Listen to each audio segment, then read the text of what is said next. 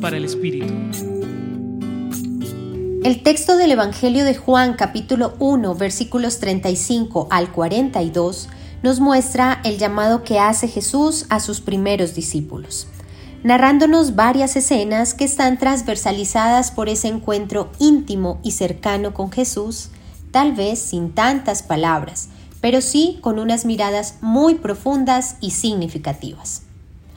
Vemos entonces la mirada de Juan a Jesús, luego la de Jesús a sus discípulos, la de los discípulos a Jesús y finalmente la de Jesús a Pedro.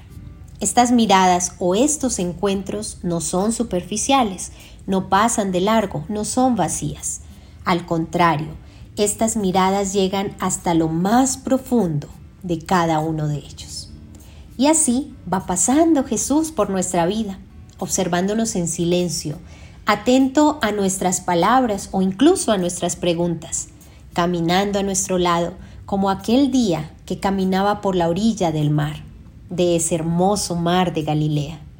Nos acercamos a Él porque alguien nos habló de su actuar, de su enseñanza, y Él se detiene para mostrarnos dónde se encuentra, dónde vive, para revelarnos a ese Dios encarnado. Pero Jesús no se detiene, para quedarse sentado con nosotros. Al contrario, nos invita a caminar junto a Él, a dejar atrás nuestros viejos hábitos, aquello que creíamos seguro, esas costumbres que en ocasiones no son tan agradables y nos ofrece un cambio. Entramos a su casa y nos quedamos junto a Él.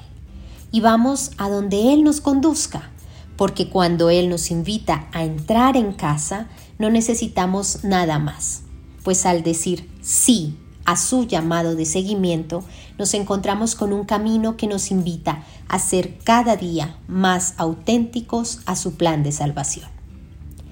Les acompañó en la reflexión de hoy Julián Andrea Martínez Blanco desde el Centro Pastoral San Francisco Javier de la Pontificia Universidad Javeriana.